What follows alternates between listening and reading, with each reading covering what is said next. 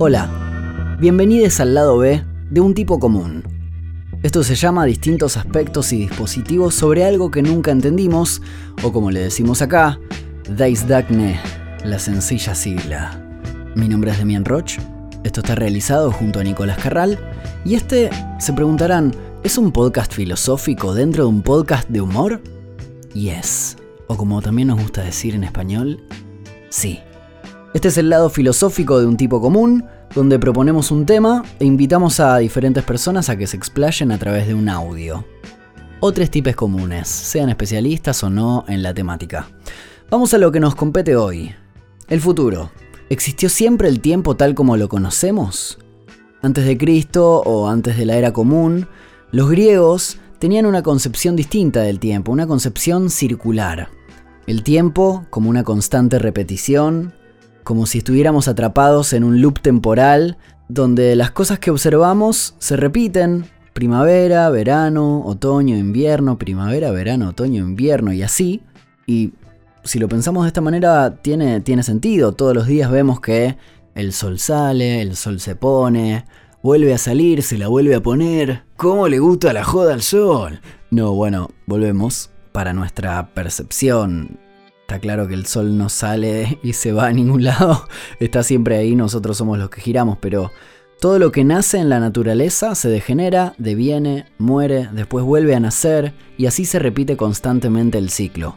Todo esto es por supuesto una simplificación eh, para que podamos ahondar en el tema. Obviamente si digo los griegos como si hubiese una unidad de pensamiento entre todos los griegos de la antigua Grecia, eso no existe. Había un montón de filosofías, concepciones que incluso podrían llegar a ser contradictorias, pero simplificamos para que podamos avanzar, ya que estamos en esta de las simplificaciones, en oposición al tiempo circular, cíclico, está la concepción más moderna, que es la que tenemos nosotros, que es la concepción lineal del tiempo, heredada del judaísmo, eh, está muy marcada por la aparición del monoteísmo, que establece un principio de la historia, Dios creó el mundo, y también un final, dependiendo desde qué religión pensemos el tiempo, sea en el caso del judaísmo, la tierra prometida, el mundo por venir, la era mesiánica, la llegada del Mesías que no llega, en el cristianismo, el juicio final, la vida eterna en el cielo, en el infierno.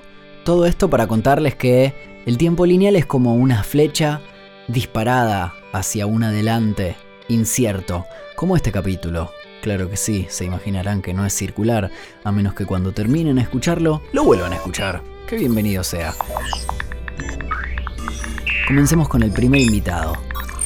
Astro Mostra, astrólogo de Internet. Bendiciones a la audiencia, ¿cómo están? Em, en la antiquísima tradición astrológica, la, la parte que permitió conocer a los astros y entender la relación que había de la Tierra con los objetos que brillaban en el cielo, principalmente la luna, pero también esas otras estrellas que, se podían ver con el ojo desnudo alrededor de 2000 años antes de Cristo, tenían eh, una relevancia significativa, no tanto por el momento en el que aparecían o por, o por, alguna especie de superstición de si había eh, alguna estrella junto a la luna y eso podía indicar algo, o si, o si la luna se veía de un color o se veía de otro, no tanto por la cuota supersticiosa, sino por la repetición.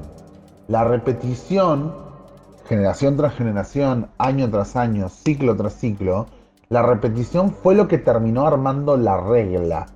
Gracias a, la, a la repetición de los cuatro ciclos de la Tierra es que se, pudo, se, pudo, se pudieron obtener las reglas. Y gracias a esas reglas se pudieron empezar a predecir los eventos que sucedían en la Tierra y que sucedían en nuestro planeta. Entonces, eh, mucho, mucho del, origen de la ciencia tiene que ver con la observación del, del, cielo y de la vida y de la relación del cielo con la vida.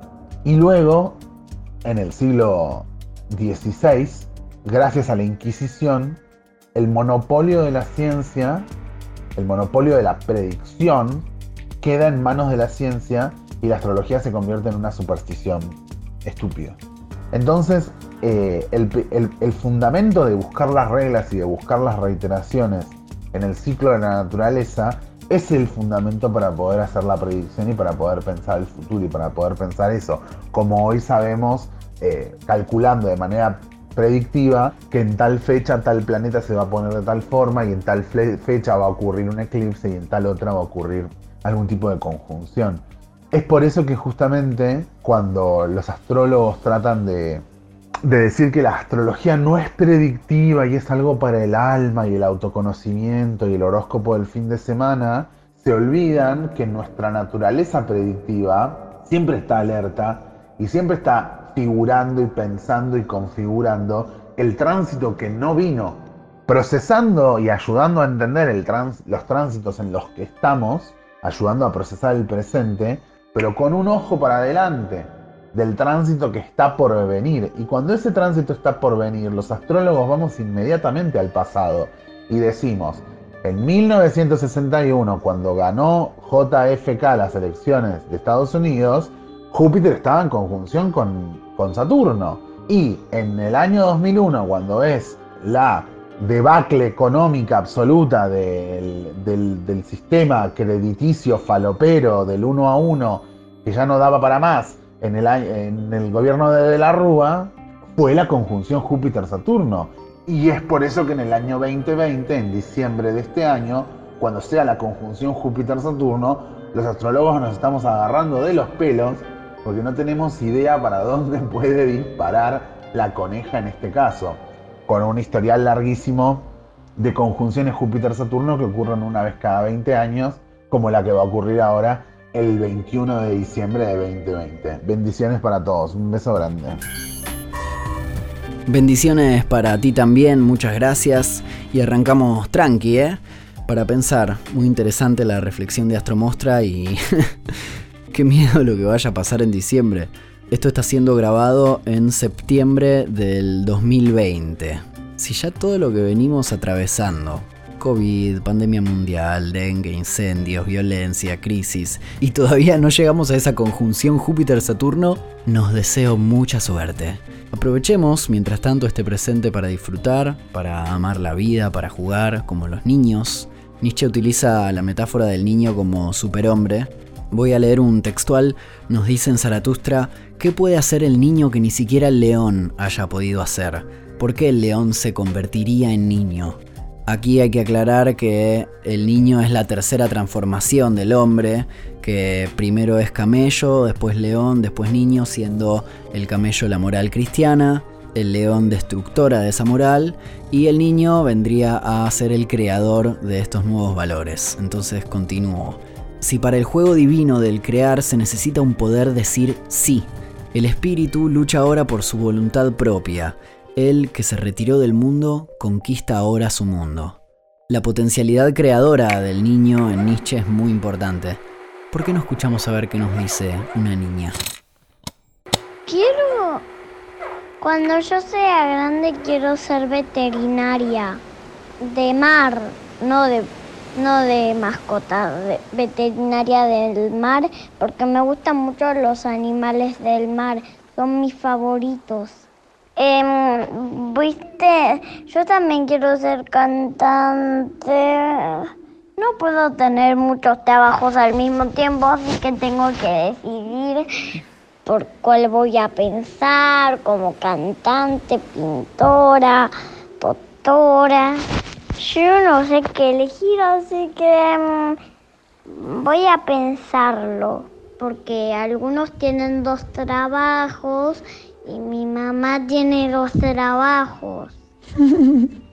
Así que yo quiero tener dos trabajos también. Para mí ser grande es divertirse, aunque es un poco aburrido, pero es lindo.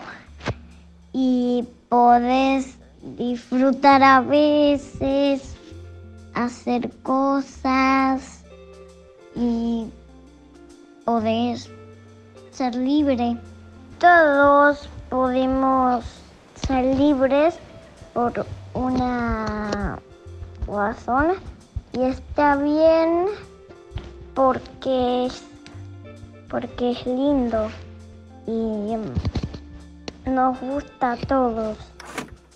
Ahora creo que ya te puedo dar la bienvenida al club de fans de Oli Selco. Ella tiene 5 años, futura artista, veterinaria, filósofa, un ser de posibilidades que no le tiene miedo a afirmarse y compartir con nosotros su visión del mundo. Una grande, ser grandes, ser libres, porque es lindo. Puede ser divertido y aburrido a la vez. Dígame si no es un resumen perfecto de la vida. Gracias Oli por tus palabras. Y muchas veces cuando pensamos el futuro, se nos aparece como en tantas otras cosas una dualidad. ¿Cómo será ese futuro? ¿Bueno? ¿Malo? ¿Utópico? ¿Distópico? ¿Cómo es el futuro para este poeta? Saludos oyentes aquí de Ipier, poeta de la psicodelia. Creo que el único futuro que podemos imaginar es distópico. Si somos realistas, si revisamos el pasado, vamos a descubrir que las únicas premoniciones, las únicas promesas que se han cumplido son las que han hecho los escritores que imaginaban que el mundo continuaba en su derrotero. Hoy yo creo que nadie puede imaginar que eh, la gente va a empezar a reciclar pasado mañana. Todo va a seguir igual. Vamos a llegar al colapso del sistema ecológico. Yo creo que nadie se imagina que los empresarios van a ponerse bondadosos o que van a ponerse más cuidadosos con el Amazonas. Yo creo que todos imaginamos un Amazonas desmontado. Entonces creo que el único futuro que podemos imaginar siendo realistas es distópico. Creo hoy que un acto de ficción sería imaginar una utopía. Lindo, feo, terrible, realista en su planteo. Pierre. Si nos ponemos a pensar en el futuro del mundo teniendo en cuenta las catástrofes climáticas, el desorden económico, la injusticia del mundo, la explotación de las personas sobre las personas, sobre los recursos naturales, el poco cuidado que quienes habitamos la Tierra tenemos para con ella. Ah, no suena muy esperanzador, pero me gustó mucho la idea de que frente a un mundo en llamas, la utopía está en el arte, está en la ficción, está en el mundo que podamos crear nosotros, en la cultura, en la ciencia, en la creatividad de las personas que puedan sacarnos de todo esto. Por eso es bueno hacer el ejercicio de pensar qué es el futuro utópico para vos, que estás del otro lado. Tomate unos minutos para imaginarlo. Listo, Sí, espero que hayas puesto pausa y lo hayas podido imaginar y vuelto a escuchar el lado B de un tipo común. ¿Cuál es tu futuro ideal? ¿Qué te gustaría que ocurra con tu vida, con tu mundo? Y antes de que esto tome un tono de autoayuda, vuelvo a preguntar, ¿cuál es para vos un futuro utópico? Bueno, mi idea de futuro utópico sería un mundo igualitario para todas y todos, donde no haya concentración de riqueza, donde no haya hambre y muertes por cuestiones de etnia o de clase, Em, que vivamos en mayor comunión con nuestro planeta y que no lo destruyamos tan catastróficamente y que todos los bienes naturales que, genera el planeta sean patrimonio de, de todos por igual. Estaría bueno que la realidad no sea sinónimo de algo racional, sino que también incluya nuestro mundo emocional y espiritual. También estaría bueno un mundo que le dé más bola al arte, que se le dé tanta importancia como otras materias y que no esté tan precarizado pero sobre todo y pensando más en, corto plazo, me gustaría un mundo donde todos y todas luchemos por erradicar nuestra propia hipocresía. Cruz Hunkeler, artista, cantante de la banda 1915, estamos escuchando ahora un fragmentito pequeño del tema homónimo a su último disco del 2020, Los años futuros, un fragmentito nomás para no tener problemas con el algoritmo.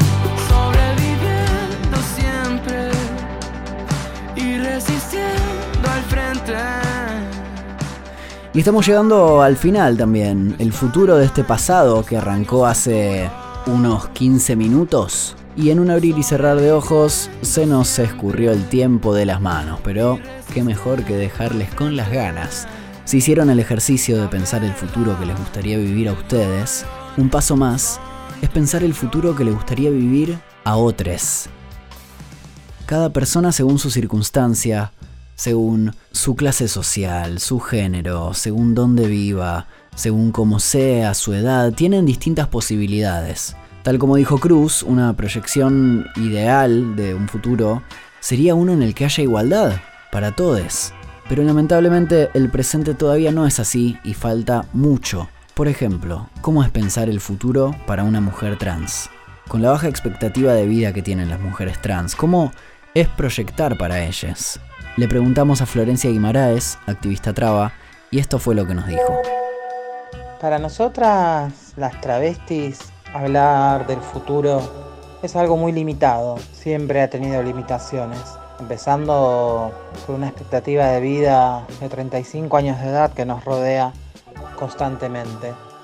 Eso hace que se obture el poder pensar en un futuro lejano y vivir el día a día, pensarse solamente en el hoy y no poder proyectar, no poder soñar con llegar a ser viejas.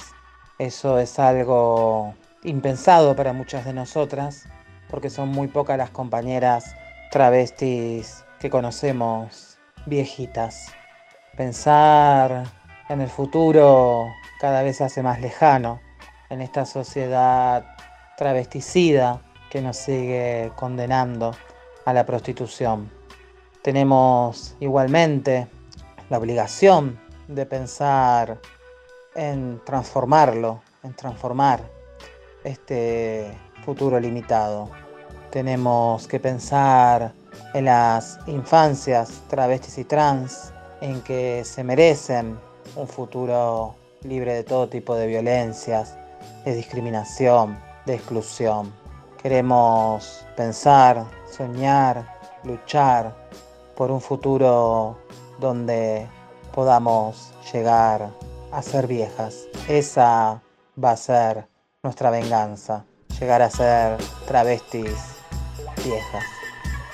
Gracias Flor, gracias a todos los participantes y así concluye este espacio de pensamiento en audio, el lado B de un tipo común, esto fue distintos aspectos y dispositivos sobre algo que nunca entendimos. Edición Futuro. Fue realizado por Nicolás Carral y yo, Demian Roch. Muchísimas gracias por escuchar, en serio. Si tienen ganas de compartirlo en redes, en cartas, donde quieran, bienvenido será. Por un futuro con mucho amor en el que lleguemos todos a ser viejites. Hasta la próxima.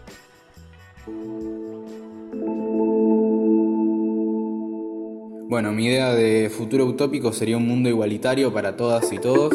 Por un futuro donde podamos llegar a ser viejas. Se olvidan que nuestra naturaleza predictiva, y siempre está figurando y pensando y configurando el tránsito que no vino. Para mí ser grande es divertirse. Entonces creo que el único futuro que podemos imaginar siendo realistas es distópico. Aunque es un poco aburrido. Creo hoy que un acto de ficción sería imaginar una utopía. Me gustaría un mundo donde todos y todas luchemos por erradicar nuestra propia hipocresía.